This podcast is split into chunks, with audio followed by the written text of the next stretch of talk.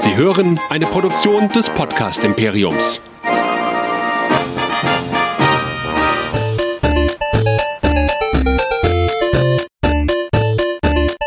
Ich bin Luke Skywalker und ihr hört Nerdizismus, der nerdige Podcast. Viel Spaß!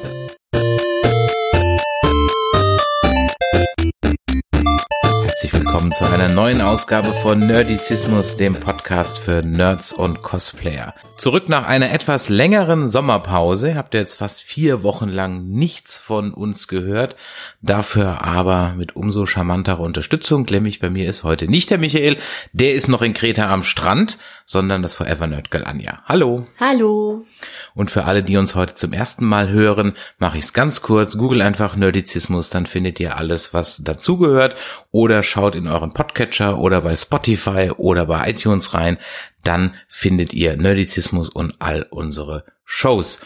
Heute sprechen wir ja über zwei Serien, vielleicht auch noch über ein paar andere, aber erstmal über zwei Serien und einen Film.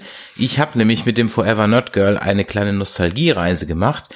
Wir haben zuerst die Goonies geschaut, wo ich sehr entsetzt Oh, war, ja. dass du den Film nicht kanntest. Andererseits war Baujahr 90 ist das wahrscheinlich auch zu entschuldigen. Aber wie kann man die Goonies nicht kennen? Ja, aber das, das, das ist so zu erklären, dass ich äh, in einem Haushalt aufgewachsen bin, wo manche Filme einfach nicht geguckt worden sind. Aber viele andere Filme habe ich dafür gesehen. Ja, aber du hast noch einen anderen Film auch nicht gesehen und über den wollen wir heute nämlich sprechen und die dazugehörige Serie, nämlich Der dunkle Kristall. Den kanntest du auch nicht. Genau, den kannte ich auch nicht, aber das haben wir dann ja letztens direkt nachgeholt. Unter anderem, weil die Serie ja jetzt bei Netflix zu schauen ist. Genau. Für alle, die nicht wissen, was der dunkle Kristall ist, der dunkle Kristall ist ein Film von 1982 und was ist jetzt das Besondere an diesem dunklen Kristallfilm? Nun, es ist ein Puppenfilm. Der Film wird ausschließlich mit Puppen erzählt und ist von den Muppets-Erfindern Jim Henson und Frank Oz.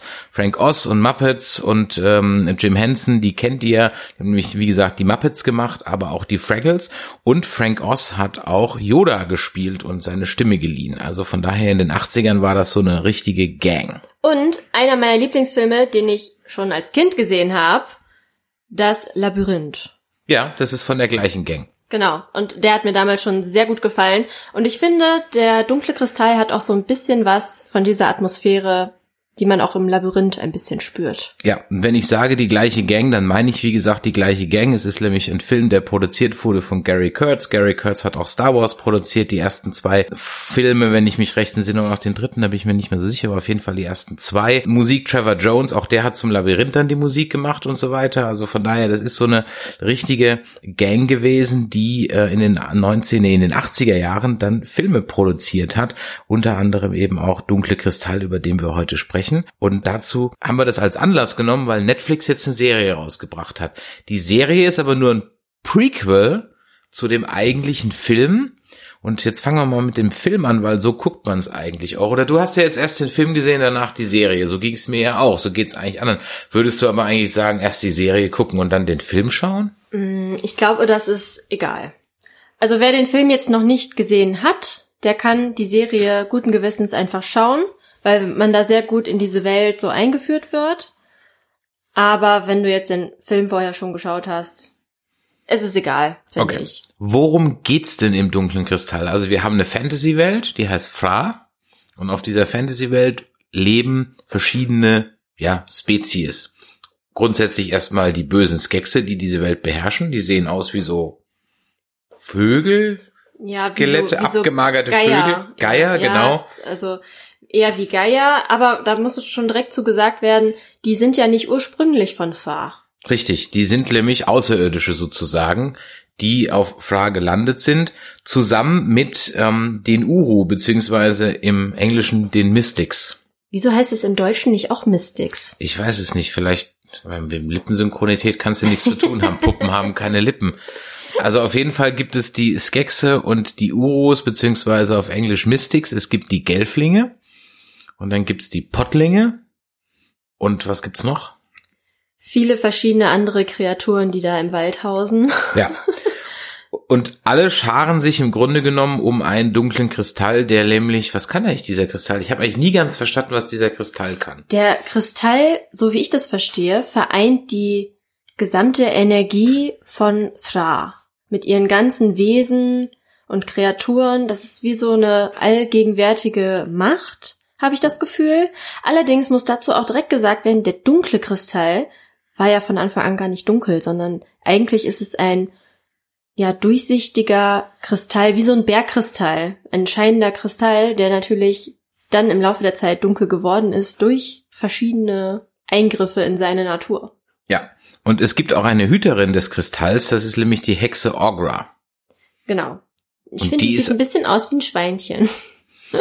Und im Deutschen beim Film bin ich ziemlich sicher, dass, dass das die Synchronstimme von Miss Piggy war. Deswegen passt's ja auch irgendwie. Ich bin ziemlich sicher, dass die deutsche Stimme in dem 80er-Jahre-Film auch Miss Piggy gesprochen hat. Da hat sich jemand bestimmt äh, dasselbe gedacht wie ich. Ja, das klingt nämlich so. Also wir haben den Film und im Film ist, wie gesagt, der ist eigentlich, also die Serie ist ein Prequel, also ist der Film ein Sequel, wobei der Film halt zuerst war. Und der Film ist eigentlich gar nichts Besonderes von der Story her, weil es ist eigentlich so die klassische Chosen One Geschichte. Genau, wir haben einen Auserwählten, der sich eines Tages auf die Suche begibt. Nach was denn eigentlich? Nach seiner Herkunft? Nein, er muss, er, Nee. er bekommt Er- ja er von bekommt den Ogra den, Auftrag. er bekommt den Auftrag von den Urus, den Splitter, Den oder Splitter zu ein, bringen, genau. einen Splitter des Kristalls, der verloren gegangen ist und der das Ungleichgewicht hergestellt hat, weil der Kristall halt eben zerbrochen ist, Mhm. den Splitter zu finden und den Kristall zu vereinen, um das Gleichgewicht auf Fra wiederherzustellen. Genau, stimmt, so war das. Und auf seinem Weg und seiner Reise trifft er Orgra. Genau. Und die hat dann nämlich den Splitter für ihn. Das ist jetzt kein Major Spoiler, weil das passiert in den ersten 20 Minuten. Was der Antrieb in der ganzen Sache ist, dass die Welt Fra nämlich stirbt. Und er ist als äh, einziger Gelfling übrig. Genau. Zumindest am Anfang. Weil nämlich alle Gelflinge von den Skeksen ja im wahrsten Sinne des Wortes ausgequetscht wurden. Ja, und da äh, kommt man dann auch schon im Prinzip zur Serie, äh, wo wir dann erleben, da, wie die Skexe das herausfinden. Ja. Dass, dass sie die Gelflinge in dieser Art und Weise nutzen können. Denn wenn sie die Gelflinge im wahrsten Sinne des Wortes ausquetschen, dann können sie ihre Lebensenergie verflüssigen und wenn sie die trinken, können die Skekse halt ewig leben. Und das erinnerte mich direkt an mein, einen meiner Lieblingsfilme, äh, Hokus Pokus. Wo auch den kleinen Kindern das Leben ausgesaugt wird von den drei Hexen. Echt? Ja, Ist das nicht bei ähm, der Sternwanderer auch so, dass die Hexen eigentlich alle schon vergammelt sind? Ja, genau, genau. Ja, es ist ein Thema. Ich erkenne ein Muster, ich, ich erkenne ein Muster, scheint ein, ein üblicher äh, Movie-Trope zu sein, irgendjemand auszuquetschen, um seine Lebensenergie. Ich meine, Vampire machen das ja im Grunde genommen auch. Ja, und wir hatten ja eben schon gesagt, das Besondere an der ganzen Geschichte ist, dass es komplett, also der Film auf jeden Fall, die Serie hat da ein bisschen CGI drin, aber der Film ist zu 100% mit Puppen erstellt worden, beziehungsweise mit komplett Ganzkörperkostümen, weil manche Figuren sind auch ein bisschen größer, also die Mystics beziehungsweise Urus und die Skexe, da stecken dann ganze Menschen drin, aber die Gelflinge, die sind, naja, Hobbit groß, noch kleiner. Ja, die werden auf den Schultern getragen von den Puppenspielern. Und das sieht unglaublich aus. Also es gibt auf Netflix äh, auch eine kleine, ein, ein kleines Mini äh, Making of, was wir uns danach auch angeschaut haben, um mal zu sehen, wie diese Welt von Thra äh, ins Leben gerufen worden ist. Und das war wirklich sehr interessant zu sehen, wie die Puppenspieler ja den Figuren so so einen Charakter verleihen. Also das stelle ich mir unheimlich schwierig vor, aber es wirkt einfach so echt, obwohl es Puppen sind. Und man muss auch ehrlich gesagt sagen, dass dieser Film es geschafft hat, also es ist kein Kinderfilm. Nein, Also ich meine, ich habe das Ding als als Kind gesehen, also der kam 82 raus, bis die VHS abgenudelt bei mir angekommen ist. Da werde ich dann 5, 6, 7, sagen wir mal 8, 9 oder 10 gewesen sein. Komischerweise habe ich mich bei dem Film jetzt nicht wirklich gegruselt, im Gegensatz zum Morg, wie halt Gmorg. der Gemorg bei der unendlichen Geschichte. Da Ja. war ich auch fünf und Ja. da habe ich im Kino Schiss gekriegt. Aber im dunklen Kristall, gut, den habe ich dann vielleicht mit acht gesehen, 85 oder so. Da war ich jetzt, habe ich keine Angst mehr gehabt. Also, aber es ist definitiv kein. Ich fand den als Kind auch doof, weil ich ihn nicht verstanden Ah, habe. okay, ja.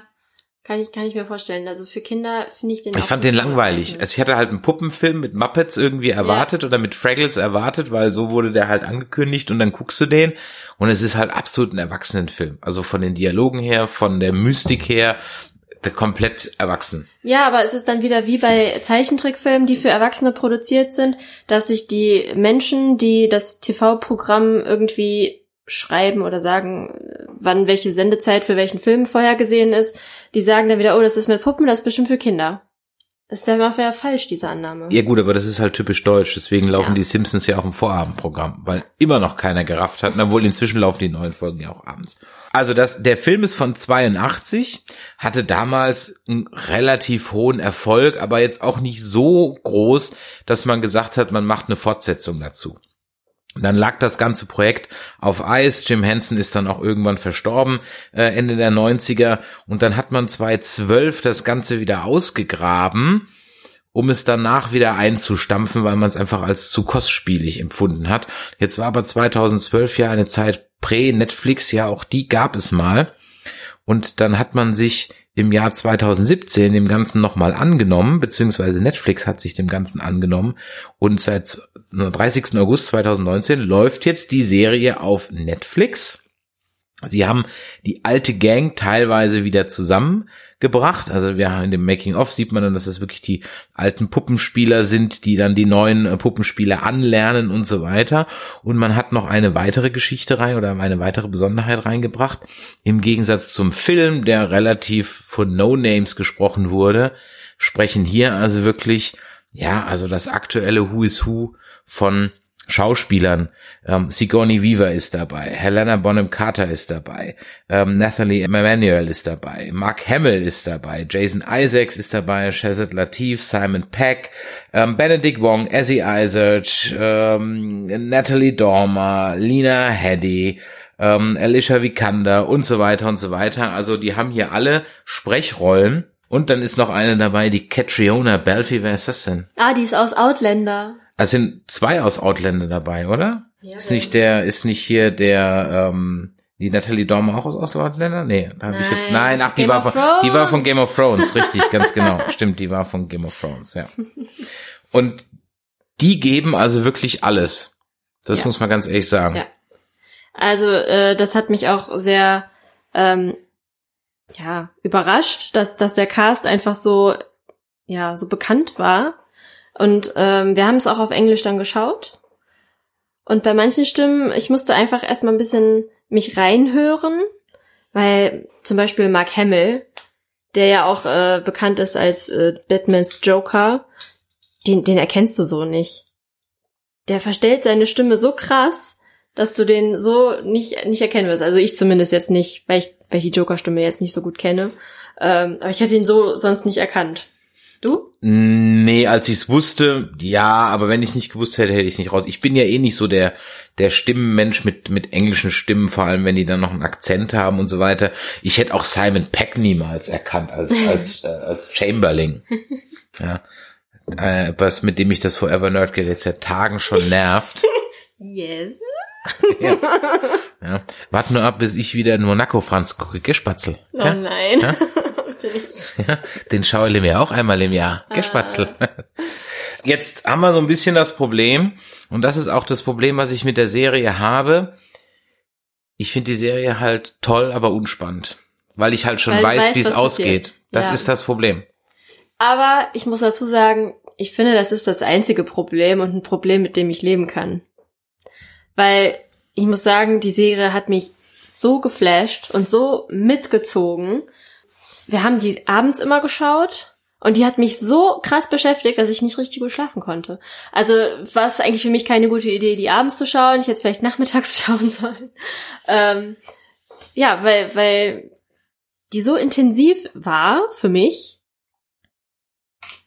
da konnte ich echt, also Aber hast du dich denn jetzt gegruselt oder hast du mit den Figuren so oh, mitgelitten? ich habe so mitgelitten einfach. Dieser äh, Verlust von Rian und diese Ungerechtigkeit in der Welt. Oh, das, das hat mich einfach so gepackt. Aber dann müsste doch die zweite Serie, die wir heute noch besprechen, dich noch viel mehr gepackt haben, weil ich fand, da war der und die Ungerechtigkeit eher so mit dem Holzhammer. Ja, aber es ist schwierig. Also was mich, ich fand, was mich fasziniert hat, war, dass man sich wirklich Zeit nimmt. Also muss ganz ehrlich sagen, es ist eine zweite Staffel angekündigt und die braucht's auch, weil, so viel sei verraten, in der ersten Staffel, die braucht sehr lange, bis es wirklich losgeht. Also es, das Worldbuilding ist extremst ausführlich. Ja, aber das ist gerade das Also ich Schöne. find's toll. Ich, ich absolut, ich finde es toll. Das, aber das Worldbuilding ist wirklich, also ich kann gut verstehen, wenn zwei, wenn man nach zwei, drei Folgen sagt, okay, what's the point? Kommt man irgendwie ein bisschen voran. Mhm. Ähm, das ist so das eine, wo man, das das ist vielleicht nicht jedermanns Sache, ja.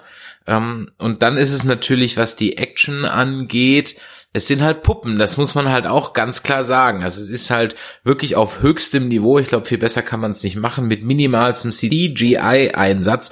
Also ich glaube, die haben einfach mal im Hintergrund ein bisschen was animiert. Ja, es gibt dann halt mal so die Zungen, Skeksen. die Zungen von den Skeksen sind dann animiert, aber alles andere, was man sieht an Mimik oder auch das Augenklimpern oder Blinzeln und so, kommt von den Puppenspielern oder wird per Animatronic halt ferngesteuert, sodass dann also wirklich bis zu drei, vier Leuten so eine Puppe steuern. Also wie gesagt, die Story braucht ein bisschen, bis es in Gang kommt und ich überlege gerade, wenn man den Film nicht gesehen hat, versteht man dann die Welt?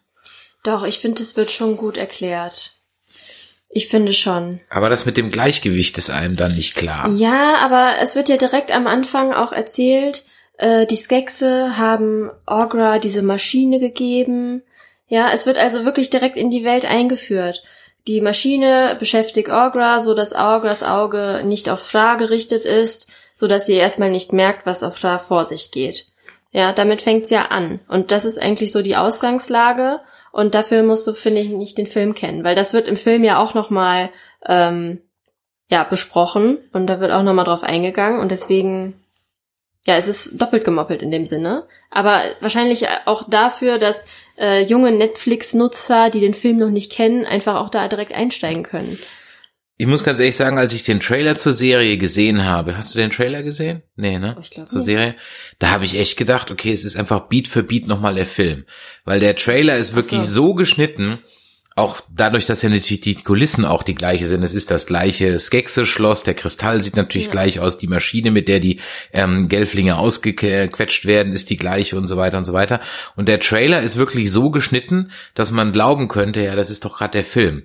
Und dann hatte ich so die Sorge, die erzählen praktisch den Film über zehn Folgen nach und das würde die Handlung von dem Film jetzt nicht hergeben. Oder sie machen die ersten zwei, drei Folgen, so wie bei ähm, The Force Awakens, so, so, so ein Beat für Beat Rehash und gehen dann irgendwann in die neue Story über. Aber es ist wirklich ein Prequel, das heißt, ähm, hier wird also erstmal ein Wordbuilding getrieben. denn Man lernt auch, äh, was man aus dem Film nicht weiß, dass es also ganz verschiedene Gelfling-Stämme gibt. Ich glaube sieben.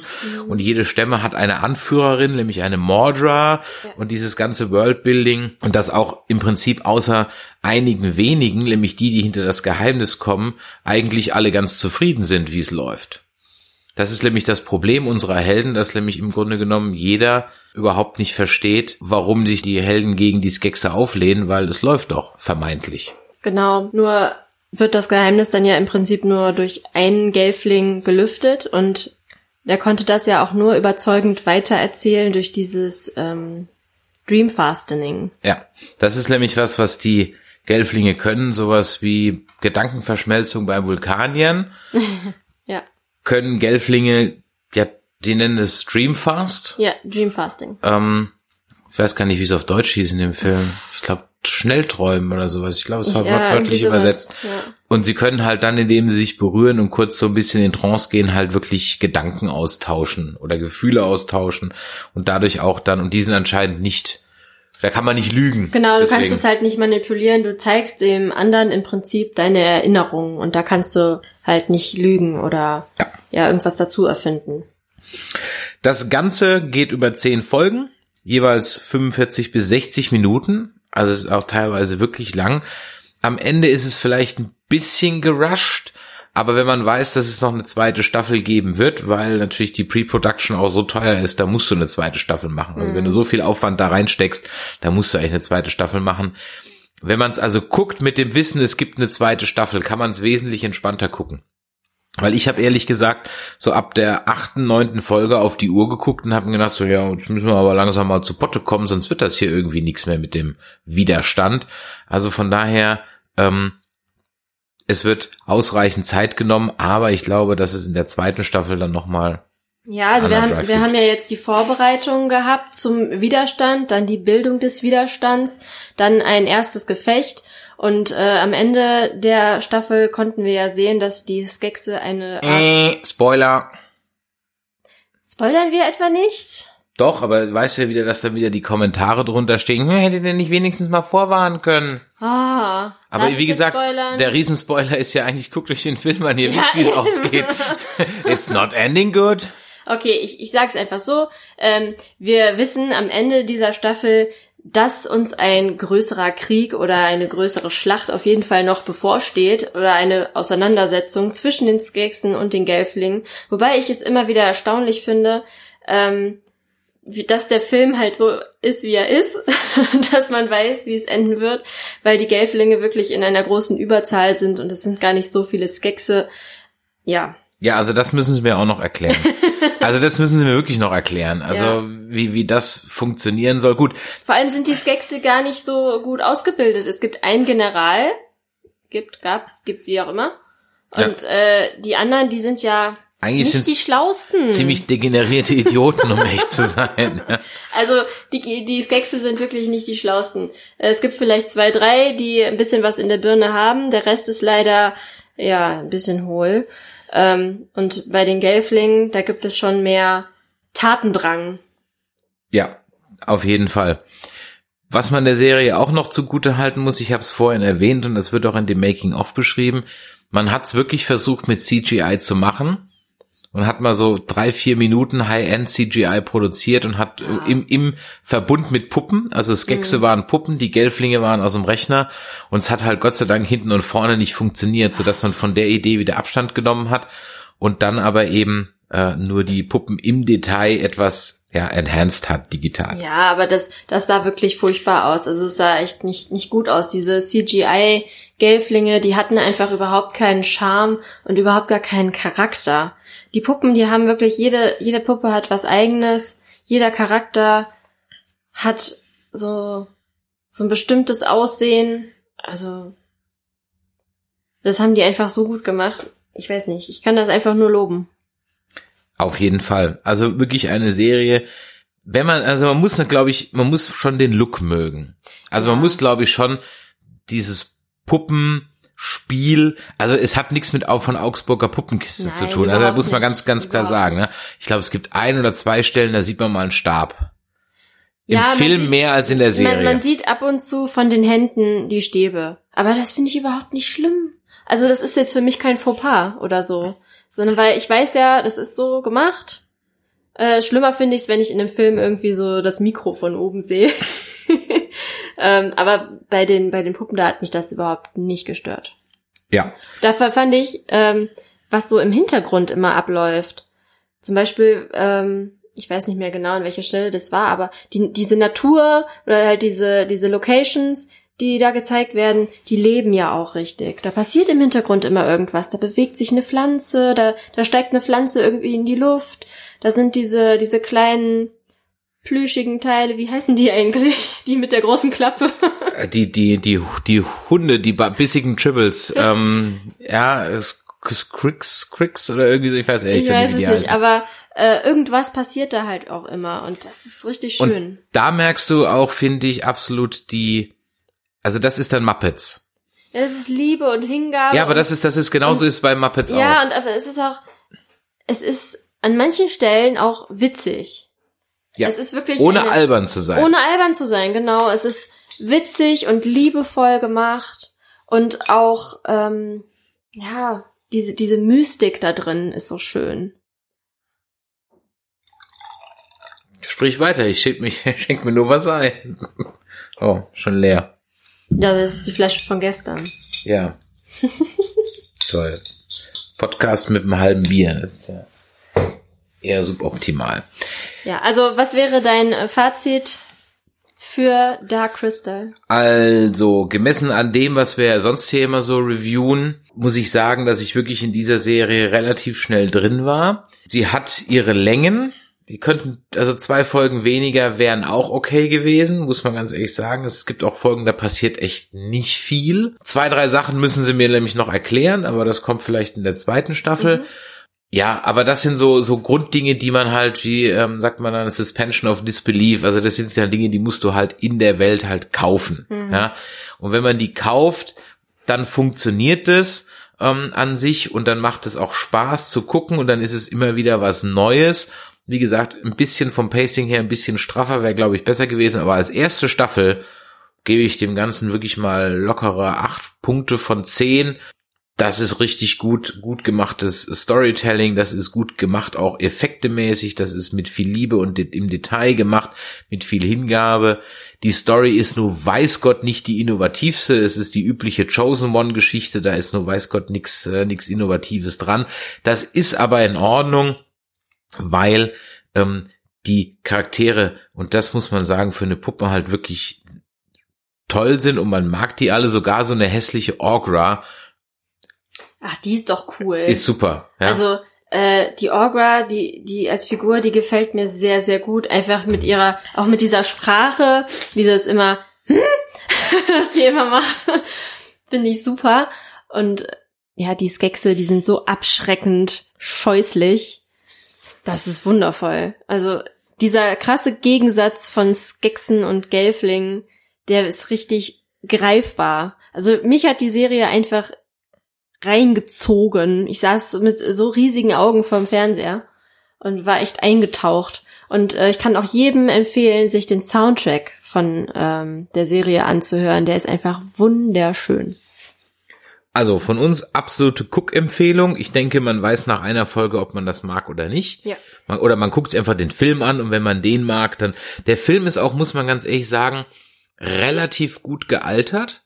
Ja, Dafür, wobei ich finde, er ist irgendwie so, er wirkt zu, im Vergleich zur Serie wirkt er ein bisschen blass, so ein bisschen farblos. Aber das liegt Einfach nur an, an der Art und, und Weise. Ja gut, okay, also im wahrsten Qualität. Genau, er ist halt ein bisschen, ein bisschen, also er ist relativ gut gealtert, aber muss schon sagen, er ist natürlich von einigen Effekten, was halt so die, in, ähm, äh, Distanzaufnahmen angeht, die sind halt schon 80er Level, das muss man schon sagen.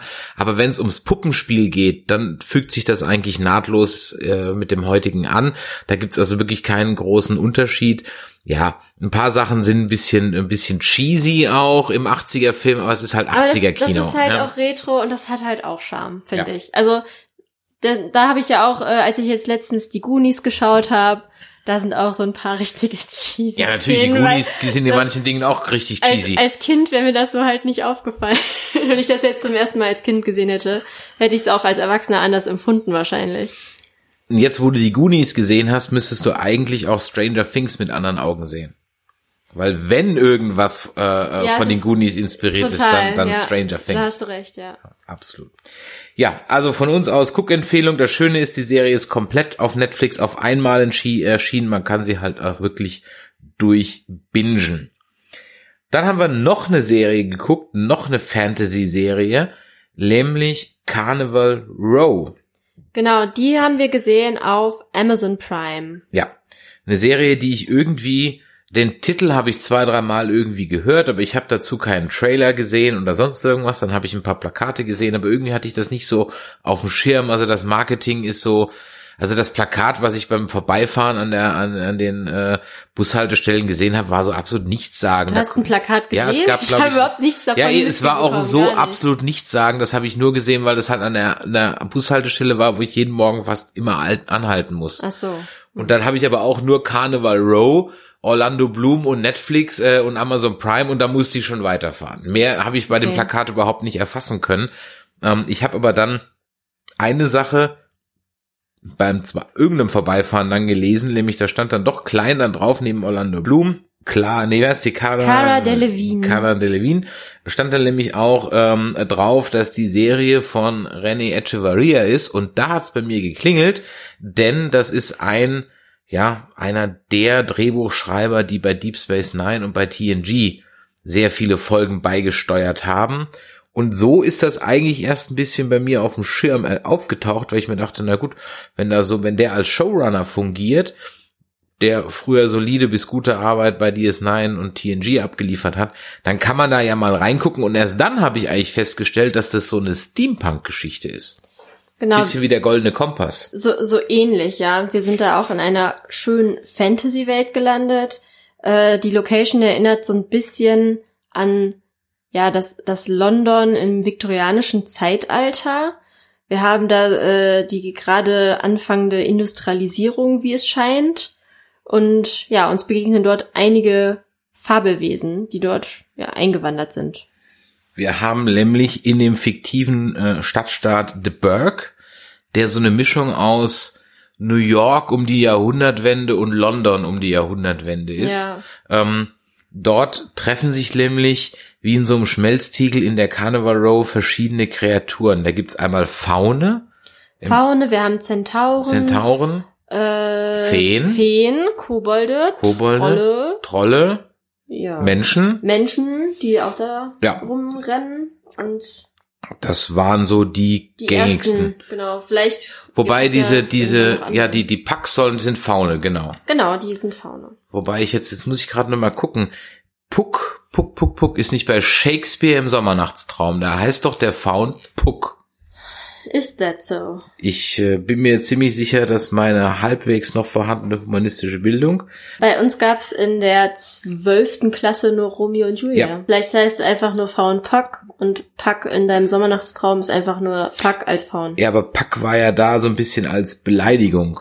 Ja, das ist auch mehr so eine, so eine Abkürzung. Sowas, eigentlich das Nigger für Fauns. So, so ähnlich, genau. Ja. Ja, da haben wir nämlich schon eine der, äh, der Themen aufgegriffen in der Carnival Row, werden nämlich die ganzen Fabelwesen ja abgeschoben sozusagen. Ja. Die, die dürfen, in, die werden geduldet in der Carnival Row, aber es sind Flüchtlinge, denn wir befinden uns in einem naja, Krieg. Gegen- Oder es gab einen großen Krieg, weil Und es, gibt auch, glaube ich, noch einen kalten Krieg gegen eine Fraktion, die nennt sich der Pa- Pakt. Der Pakt. Ja, The Pact.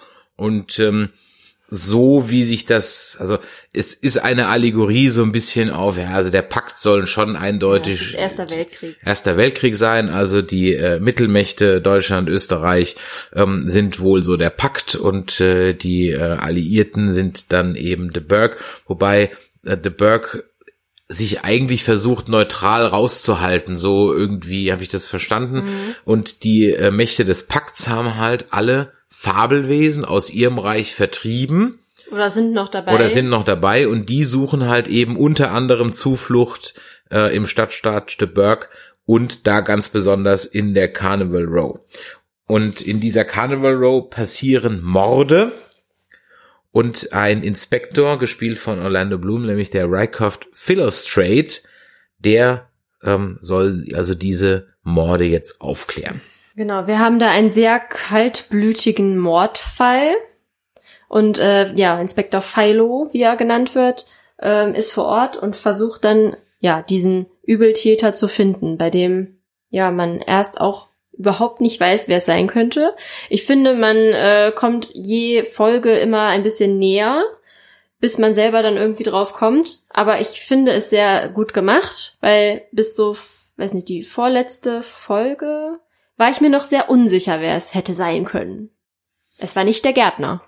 Nee, trotzdem war es jetzt, also Ja, ich, es, war Captain Obvious, aber Nee, also ich fand gar nicht, ja, das auch ein bisschen irgendwann. doch bis zur vor, vorletzten Folge, also vorletzte oder letzte, da wusste man es dann auf jeden Fall.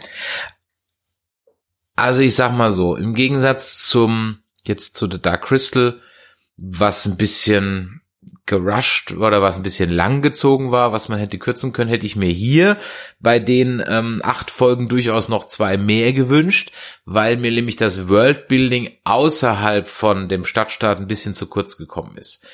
Da Ja. gab's ein, zwei Flashbacks, die waren aber dann auch sehr lokal. Also da hätte ich mir noch ein bisschen mehr Wordbuilding, weil de facto reden wir eigentlich nur über zwei Fabelwesen, nämlich die Faune und die Feen. Alle anderen laufen nur so mal durchs Bild. Mhm. Das heißt, da kriegt man gar nicht so ein bisschen mit. Man heißt, das, man wird so ein bisschen in diese Welt reingeworfen. Da hätte ich mir noch gerne ein bisschen mehr Exposition gewünscht.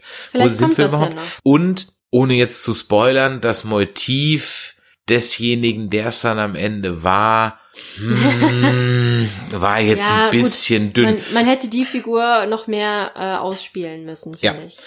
also, um halt, um diese Motivklarheit noch mal Ja. ein bisschen zu verdeutlichen. Also wäre es ein Sherlock Holmes gewesen, ohne diese Fantasy-Aspekte, wäre es ein mittelmäßiger Sherlock Holmes gewesen. Dadurch, dass aber noch diese Fantasy-Aspekte on top kommen, war es nie langweilig und äh, man möchte mehr über diese Welt erfahren. Ja, und wir haben ja noch so ein paar kleine Nebengeschichten. Das fand ich immer ganz nett. Wir haben einmal den, ähm, den Pack, der in die Nachbarschaft zieht, der reichen Leute. Mhm.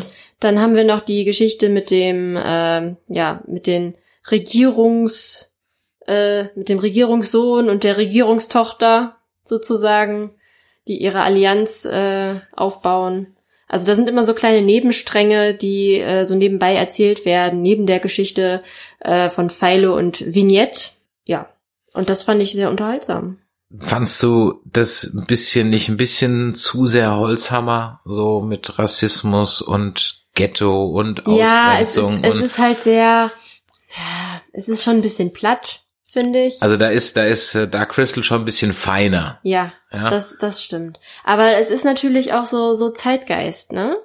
Es ist einfach gerade das, was auch so in der Welt gerade passiert. Ja, große Flüchtlingskrise etc. Das wird natürlich da alles irgendwie aufgegriffen. Und ja, das erzählt sich halt gut. Mhm. Ne? Was auch gut war, muss man ganz ehrlich sagen, ist auch hier der Cast. Ähm, auch wenn es jetzt Namen sind, die einem auf den ersten, ja, beim ersten Hören gar nicht so viel sagen. Also als ich mir die durchgelesen habe, sagte mir ehrlich gesagt, außer Orlando Bloom, Cara Delevingne, die kennt man aus äh, der Val- Valerian, eigentlich nur noch Alice Creek was, die war die Borg Queen im ähm, in äh, First Contact. Ansonsten hat man die irgendwie alle schon mal gesehen, ohne sie jetzt sagen zu können, der ist da und da. Aber auch da war jetzt wieder einer von die Out von Outlander dabei. Ne? Genau, da haben wir äh, Andrew Gower, der in Outlander den Charles Edward Stewart spielt. Der ist mir sofort aufgefallen, weil der, der fällt einem einfach auf. Der hat ein sehr, sehr expressives Schauspiel.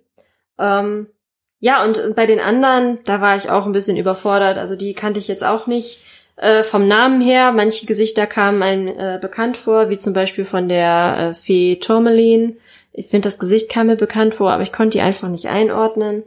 Ähm, und dann haben wir zum Beispiel David äh, Gayasi, der Mr. Agreus spielt und den gab es dann wohl mal in Cloud Atlas, in der Troja-Miniserie und bei Interstellar hat er auch mitgespielt. Aber das Gesicht, ja, gut, äh, bei der Maske mit dem Bart habe ich sowieso überhaupt kein, kein richtiges Gesicht zuordnen können, aber ja, die hatte ich einfach so nicht auf dem Schirm. Cara Delevingne und Orlando Bloom sind auf jeden Fall die Aushängeschilder. Ja, jetzt wird, wenn man sich die äh, Kritiken anguckt, eigentlich immer die Cara Delevingne als extrem hölzern und völlig untalentiert dargestellt. Das finde ich überhaupt ich fand die nicht. jetzt auch nicht so schlimm. Also ich habe immer das Gefühl, ähm, auf, auf ihr wird ziemlich viel rumgehackt, ähm, weil äh, sie ist ja äh, gestartet in ihrer Karriere als Model. So, ihre Schwester, die Poppy Delevingne, die ist ja auch Model, ähm, aber Cara Delevingne möchte lieber Schauspielerin sein. Und also ich finde, sie macht da einen guten Job. Ich, ich mag sie gerne sehen. Ich finde, sie kann das gut. Ich weiß nicht, was das mit der Kritik soll. Aber Ja. es ist vielleicht auch Also sie ist jetzt, weiß Gott, nicht die begnadete Schauspielerin. Nein, das das muss aber- man jetzt sagen. Sie ist jetzt nicht super hölzern oder Aber wenn ich- schlecht. vor- Ich finde, sie kann ihre Gefühle gut äh, rüberbringen. Und vor allem, wenn ich das vergleiche mit zum Beispiel Mila Jovovich, dann ist sind das Welten, also Ja. im Positiven, ja. Also Mila Jovovich, ich meine, die kriegt ja nicht ohne Grund nur noch Resident Evil Filme, die ihr Alter produziert, ja. Die, also das sind, die kann wirklich nicht schauspielern, ja. Aber das guckt man halt, weil es halt Schlack ist, Außer ja. Und dann äh, guckst du den. Element. Ja, aber da hat sie jetzt ja auch nicht allzu viel zu sagen, außer Multiplas und mächtiger Malabum. Ja, aber da war sie trotzdem expressiv. Ja. Das mag ja sein. Also von daher, das kann ich jetzt nicht so verstehen, äh, nicht ganz so nachvollziehen. Ja, Orlando Bloom spielt sich jetzt auch keinen Arsch ab. Also keiner spielt sich da einen Arsch ab. Ja, das muss man ganz Ja. ehrlich sagen. Also Aber es ist halt auch eine düstere Welt. Ähm, ich finde bei Orlando Bloom, der, der bringt die Rolle gut rüber. Ja, der hat äh, da ziemlich, ja, ziemlich viel zu verarbeiten, also die Rolle, ne, was der da so rausfindet während der ganzen Handlung und, und welche äh, Sachen der da verarbeiten muss. Es ist eine harte Zeit, das muss man schon sagen. Und was der da sieht, ne, also diese grausamen Morde, wenn du sowas dann auch siehst, ist vielleicht auch nicht so toll. Und ich finde, das bringt er auch gut rüber. Und wir können ja froh sein, dass es jetzt wieder Streamingdienste äh, gibt, weil da finden auch Schauspieler, die eigentlich schon durch sind, wie Orlando Bloom, wieder eine Anstellung. Ich habe nämlich Ja? heute, ja, zum Beispiel hat Brandon Fraser mit The Affair, was wohl demnächst auch bei Netflix läuft, auch wieder ein Riesenhit gelandet. Nachdem der jetzt auch Uh. schon zehn Jahre wirklich durch Ja. war, ähm, hat er jetzt äh, äh, eine- da anscheinend wieder eine, eine Critic Acclaimed Series hingelegt, ja, auch auf einem Streaming-Portal. Also von daher, Streaming-Portale sind gut für Schauspieler, wenn sie nochmal eine zweite, weil früher war sich so, so jemand wie Orlando Bloom, wäre sich früher ja viel zu schade, äh, zu, zu fein gewesen, ins Fernsehen zu gehen. Die hätten Ja, niemals Fernsehen gemacht. Das stimmt, ja. Und er hat natürlich auch Glück, weil er für so Fantasy-Genre prädestiniert ist. Ne? Wenn man mal rückblickend schaut, was er für Filme gemacht hat, der Durchbruch mit Herr der Ringe, dann Flucht der Karibik, Troja, äh, Königreich der Himmel, all diese Filme haben immer so einen Fantasy-Touch. Und äh, ich finde, er passt auch sehr gut in das Genre rein. ja. Tricktechnisch ist es okay. Ja, es ist, man sieht manchmal, bei, wenn die Feen da so fliegen, dann sieht man halt das CGI, aber ich finde es jetzt nicht schlimm. Ah, Am Anfang das mit dem Schiff sah, war, das war ja, schon das, das war schon ziemlich ein bisschen cheesy. Aber Die von Maske ist gut. von Die Masken sind super, also ich finde diese diese Fauns sind richtig klasse gemacht, ja. Ähm, also da würde ich ja wirklich mal äh, gerne sehen, ähm, ob die das wirklich so gemacht haben wie die Cosplayer, die auch diese diese High Heels dann tragen und sich da die die Hufe dran pappen, Ja, die das genauso Sicherheit. gemacht haben. Das ja. ist ja eigentlich gar nicht so schwer. Ansonsten gibt's äh, jede Menge awkward Sex, ja. Ähm, Faun und Menschen, Elfen, Menschen, Naja, Elfen, Elfen, Menschen Elfen. ist jetzt nicht so awkward. So. Ne? Faun, das sieht schon ein bisschen komischer aus vielleicht. Ja, das mit dem Faun war schon, ja.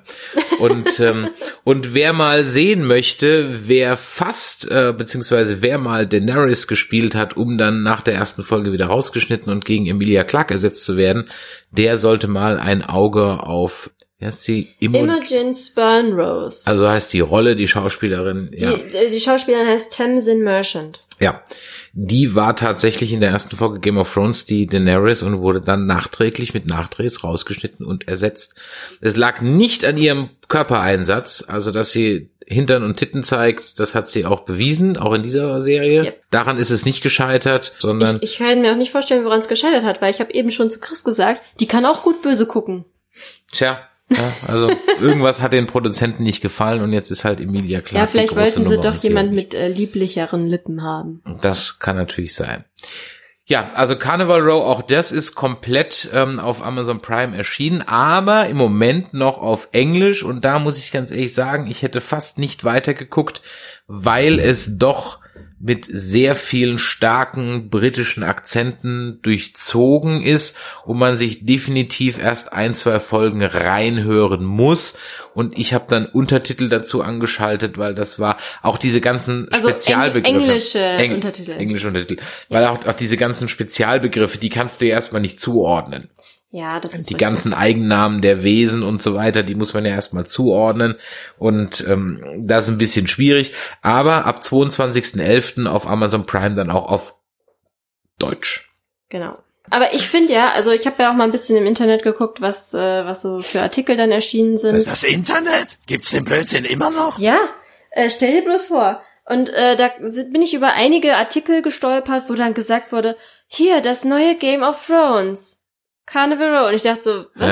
Hä? Also, Nee, also- die Leute, die diese Artikel geschrieben haben, haben noch nie in ihrem Leben Game of Thrones geguckt. Weil ich Ja. finde, das hat überhaupt nichts miteinander zu tun, nur Also weil es in einer Fantasy-Welt spielt. Also wenn, dann ist eher noch Dark Crystal das neue Game of Thrones. Also, äh, also äh, das kann ich, also, nee. Da, hä? da, also ich weiß Nicht nicht, was Ansatz. die, was die sich da manchmal bei denken, so ein Also es Blödsinn ist, zu es ist schreiben. Sherlock Holmes meets der goldene Kompass. Ja, irgendwie so. Ja. Wobei ich schon gesagt habe, ähm, da die diese Face und Pixis und Paxis und äh, alle äh, Fantasy-Wesen kommen ja aus dem Lande Tirnanok. Ähm, und Tirnanok sagt vielleicht dem einen oder anderen was. Das ist tatsächlich ein mystisches Land in Irland. Wer also mal nach Irland fährt, ähm, kann sich damit ja noch mal ein bisschen näher beschäftigen. Ähm, aber aus Tirnanok kommen auch die Mystic Knights von Super RTL. Ja, Kennt, kennt das noch jemand? Ich kannte es nicht. Ich habe mir eine Folge angeguckt. Es war wirklich schwer zu Es ertragen. ist super cheesy, aber falls ihr sowas mögt, das ist total toll. Und gibt's glaube ich auch komplett auf YouTube oder ja, sowas. Ne? irgendwie so. Weil keiner möchte das freiwillig streamen und dafür auch noch Geld Hallo, die bezahlen. Kelly Family singt den Eröffnungssoundtrack. Ja, Super. okay. ja. Du guckst gerade noch eine andere Serie. Also dann kurz, bevor wir darauf eingehen. Also was würdest du dem, äh, wie würdest du es bewerten? Guckempfehlung? Ja, auf jeden Fall. Kann man sich anschauen. Ich glaube, es ist sogar was für Leute, die einfach nur eine Krimiserie wollen. Ja, genau. Also es ist wirklich äh, spannender Kriminal-Fantasy. Ja, also wer so mit so Sherlock Holmes und Jack the Ripper und so ein Kram was anfangen kann, ja. der ist eigentlich da ganz gut aufgehoben, selbst wenn er dem Fantasy-Genre nichts anfangen kann und die, die Fantasy mögen, die nehmen halt den Krimi-Teil mit. So Genau. mit. Also von daher kann man gucken, ist jetzt vielleicht nicht ganz so, würde ich vielleicht sechseinhalb Punkte geben von zehn statt den acht bei Dark Crystal, weil ganz so gepackt hat's mich nicht. Ähm, aber äh, ich bin interessiert, wie es weitergeht, weil diese Welt ist für mich dann am Ende interessanter als die von Dark Crystal, weil sie am Ende mehr Abwechslung bieten wird. Dafür ist die Dark Crystal Welt doch sehr limitiert und knuddelig und kunterbunt und vor allem ich weiß halt wie wie gesagt wie es ausgeht hier weiß ich nicht wie es ausgeht hier Aber ich interessiert finde, mich man, diese man, man kann Welt die jetzt auch mehr. nicht, nicht so miteinander vergleichen. Weil Oh, oh, weiß ich nicht, finde ich schon. Also man kann sie nicht direkt miteinander vergleichen, man kann aber schon sagen, welche Welt ist das eine und Ja, möchte ich da mehr schon. überfahren. Und bei dem anderen ist es halt sehr begrenzt. Also die, die Welt in Carnival Row riecht schon nach einer Staffel nach mehr, Mhm. wohingegen bei Dark Crystal ich ein Grundsatzproblem habe, dass das ein ganzer Planet sein soll, weil so fühlt es sich einfach nicht an. Wobei ich mich frage, wie es mit Carnival Row weitergeht, weil ähm, es ist jetzt in der Staffel ein Fall gewesen. Der Fall wurde im Prinzip gelöst. Das Ende ist jetzt ein bisschen offen, wobei man auch sagen könnte, okay, das Ende, ja.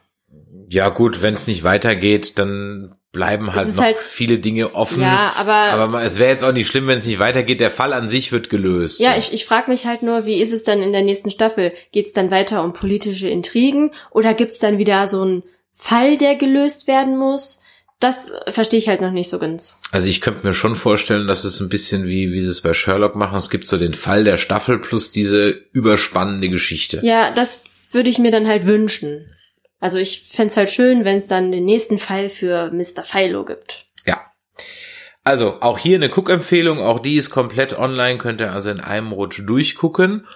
Du hast noch eine neue Serie für dich entdeckt. Zumindest höre ich dich in einer äh, Tour nur noch kichern seit drei Tagen. Aber das hat überhaupt nichts mit Fantasy ist zu egal, tun. wir machen heute einen Serien-Roundup. Ja, aber das wird für manche von den Zuhörern vielleicht langweilig sein, weil ich habe jetzt angefangen, Modern Family zu schauen. Ich bin jetzt bei Staffel 3. Ähm, eine Folge hat immer so 20 Minuten, wie bei Friends zum Beispiel. Ähm, und ich muss sagen, es ist wirklich sehr lustig und unterhaltsam. Ja, offensichtlich, denn so viel wie du kicherst, muss es lustig sein. Und ich bin froh, dass ich mal andere Gags höre als zum zehnten, tausendsten Mal Friends. Wobei ich sagen muss, es gibt viele, viele Hinweise auch auf Friends in dieser Serie. Auch wenn die vielleicht nicht gewollt sind. Aber ich habe einige äh, Dinge da in der Serie gefunden, wo ich sagen kann, das ist so auch schon bei Friends passiert. Tja, Friends war halt dann doch an einem schuld. Also als Comedy-Folge ganz gut zu empfehlen. Dann gucke ich jetzt gerade noch ähm, die zweite Staffel einer, ja, wie sich jetzt rausgestellt hat, Anthology-Serie, nämlich The Terror. Auch auf Amazon Prime. Die erste Staffel ähm, hieß noch The Terror, weil es um das Schiff äh, HMS Terror ging. Das beruhte auf einer wahren Gegebenheit, nämlich einer, ich glaube, wir haben auch einen Cast drüber gemacht, wo ich zumindest mal kurz drüber spreche, um eine Antarktis-Expedition äh, 1800 Hau mich tot. Ah, ich erinnere Ähm, mich, ich erinnere mich. Das wird dann ein bisschen angereichert mit so ein bisschen Mystik und Ghost Story, lustigerweise. Also eigentlich war das der Teil, der mich am meisten gestört hat. Und dann war die Serie vorbei, weil die Geschichte dieser HMS Terror einfach vorbei war. Und dann dachte ich, halt, da kommt jetzt nichts mehr. Und dann hieß es auf einmal, es gibt noch eine zweite Staffel von The Terror. Und ich habe mir gedacht so, hä, wieso? Das ist doch mit dem Schiff ist doch vorbei. Und siehe da, das wird jetzt eine Anthology-Serie, wo man anscheinend jetzt immer historische Ereignisse verquickt mit irgendwelchem Mystery-Kram. Und in der zweiten Staffel geht's um die japanische Community in den USA zur Zeit des Zweiten Weltkrieges, kurz nach dem Angriff auf Pearl Harbor.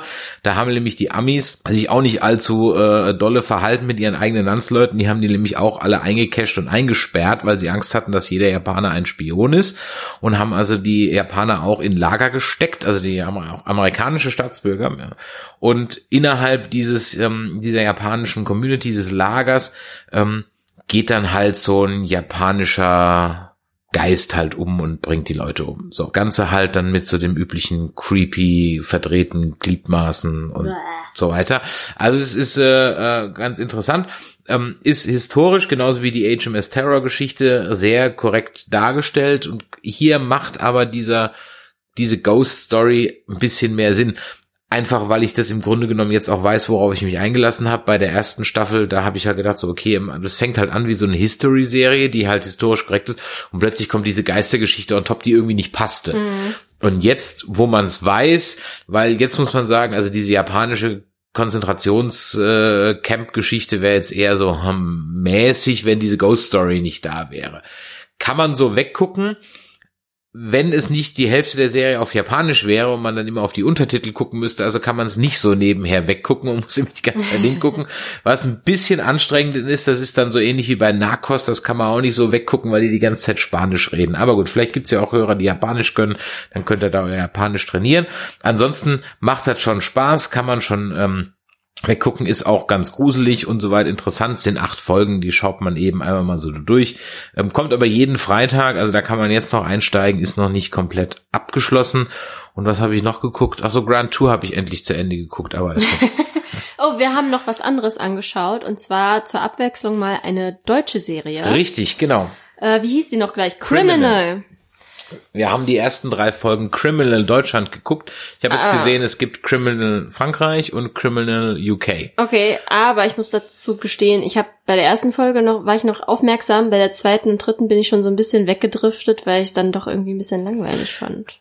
Man muss es mögen. Ich fand's nicht schlecht. Ich habe so sie alle drei ganz Ja, Anfang. aber der Gag ist, es spielt alles in dem Verhörraum und Ja. zwar nur in dem Verhörraum. Aber der Gag daran ist wieder, äh, es spielt in Berlin in einem Verhörraum der Polizei und du denkst halt, es ist in LA oder in New York oder in irgendeinem amerikanischen Gebäude, weil doch du siehst schon deutsche Architektur, es ist so Bauhaus-Style irgendwie, aber für so ein Polizeigebäude denkst du dir danach, als ob das so modern wäre und so cool, weil es ist wirklich sehr cool gemacht.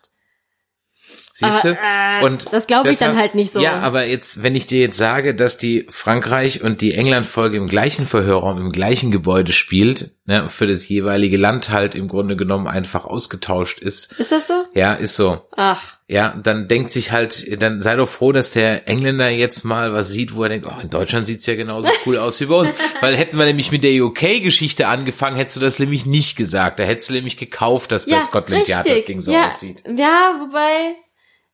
Nee, da, da hätte ich mir auch was anderes vorgestellt, aber da ist es wahrscheinlich so Klischee-Denken. Da hätte ich mir dann halt so ein. Ja, in London ist es jetzt auch ein bisschen klassischer, so nicht so cool modern. Also worum geht's? Es geht im Grunde genommen immer um ein Ermittler-Duo. Wie gesagt, die anderen, die ausländischen, äh, England und Frankreich habe ich noch nicht gesehen, aber Deutschland mal geguckt. Da geht's, Silvester Groth spielt dabei, ein Ermittler und es ist eigentlich immer ein anderer Fall, der praktisch ein kleines Kammerspiel äh, innerhalb von 45 Minuten dann so hat. Ja. Gibt immer so einen kleinen Twist am Ende. Genau. Und ähm, es ist natürlich extremst dialoglastig, es gibt keinerlei Action und sonst irgendwas. Es lebt vom Schauspiel und von den Dialogen und von dem Interagieren der Schauspieler. Ich fand's jetzt gut, aber ich kann verstehen, wenn man irgendwann so sagt, ja, das ist jetzt nicht so meins. Also vielleicht lag es auch einfach an dem Abend daran, dass ich ähm, vielleicht äh, nicht so aufgeschlossen war, mir jetzt sowas anzuschauen, weil ich nicht wusste, was da jetzt kommt. Wenn ich jetzt irgendwie gewusst hätte, dass das so ein, ja, etwas äh, dialoglastiges Schauspiel ist, dann hätte ich vielleicht gesagt, lass uns eh irgendwas anderes gucken. das gucke ich mir dann anderen mal an. Ja, es ist bestimmt gut.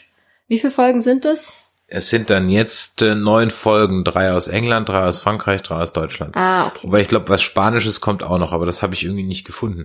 Weil Netflix is a bitch, ja irgendwie jede Länderfolge für sich als, also nicht in Staffeln da. Es gibt also kein mhm. Criminal und dann sind die einzelnen so, Länder da. So musst es dir zusammensuchen, was ziemlich dämlich ist, weil es auch ja. nicht in den Vorschlägen kommt. Also als die letzte deutsche Folge zu Ende war, ging es nicht mit Frankreich oder England ah, weiter. Okay. Das ist natürlich ziemlich, da kam dann nur in, äh, sie haben das geguckt, also möchten sie wahrscheinlich auch das gucken. Ah, das ist irgendwie ein bisschen komisch, aber okay, gut. Hm. Tja. Hier. Ansonsten äh, ging es noch weiter mit äh, Elite der spanischen Netflix-Serie, wo es um so einen Highschool-Mord geht. Das ist doch Riverdale auf Spanisch. Das ist so ähnlich wie Riverdale auf Spanisch, genau. Ähm, ist jetzt die zweite Staffel äh, erschienen auf Netflix, die habe ich schon durchgeguckt. Ja, wenn man Riverdale mag, dann kann man sich das auch gut angucken. Jo. Sonst habe ich gerade nichts mehr. Sonst äh, habe ich auch gerade nichts mehr. Ich muss weiter Modern Family gucken. Tja, dann wünsche ich dir jetzt viel Spaß beim Modern Family gucken. Ähm, was haben wir noch für Ankündigungen zu machen? Wenn der Michael wieder aus der Sommerpause zurück ist, aus seinem Kreta-Urlaub, dann geht's eigentlich nahtlos weiter, denn dann stehen schon wieder neue Folgen The Walking Dead an. Das heißt, ähm, oh, da Dead ja, Talking gehen da, weiter. Da muss ich ja unbedingt mal aufholen. Ja, solltest die, du. Die letzte Staffel soll ja gut gewesen sein. Da muss ich mal dringend äh, schauen. Ja, solltest du aufholen. Aber jetzt im Herbst, wenn wenn's auf Halloween zugeht, dann bin ich auch viel offener, mir sowas anzuschauen. Okay, also Dead Nerds Talking wird weitergehen. Dann haben wir jetzt den Termin für die Pressevorführung vom Joker. Da bin ich schon extrem gespannt drauf. Dazu werden mhm. wir auf jeden Fall ein Review machen. Ähm, wir arbeiten an unseren nächsten Cons. Da ist aber noch nichts alles 100% spruchreif. Da werden wir euch auch noch im Laufenden halten. Und wir haben auch gerade eine ganz spannende Umfrage am Laufen. Ich will nämlich von euch wissen, wie macht ihr euer Nutella-Glas auf, beziehungsweise die goldene Folie ab mit dem Messer oder mit dem Fingernagel. Und wir haben schon festgestellt, ich bin der Fingernageltyp und du bist der Messertyp. Ja. Aber hängt euch doch einfach mal nicht an dem Nutella auf. Nehmt irgendeine Schokocreme eurer Wahl. Wir, haben wir haben zu Hause nämlich auch kein Nutella, sondern eine aber andere es haben Schokocreme. nicht alle Schokocremes eine, eine Folie drüber. Ja, aber du kannst ja auch ein Honigglas nehmen. Da hat auch keine Folie drüber. Doch, je nachdem. Echt? Ja. Ja, aber es macht nur bei der goldenen Folie so Spaß. Das Unboxing eines Nutella-Glases ja. ist schon nicht schlecht. Ja, Palmöl. Ja. Nein, wir mögen natürlich kein Palmöl. Wir sind ein palmölfreier Haushalt. Genau. Ja, wir essen nur Alnatura Naturcreme. Äh, ja, die ist lecker. Die ist wirklich lecker. die, die ich jetzt gekauft habe, die war nicht so, weil die ist nur vegan, die ist kacke. Also ich. Die ist aber auch ohne Palmöl.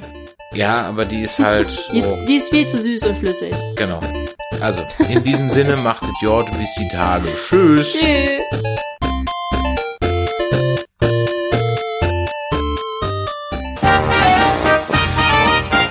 Eine Produktion des Podcast Imperiums.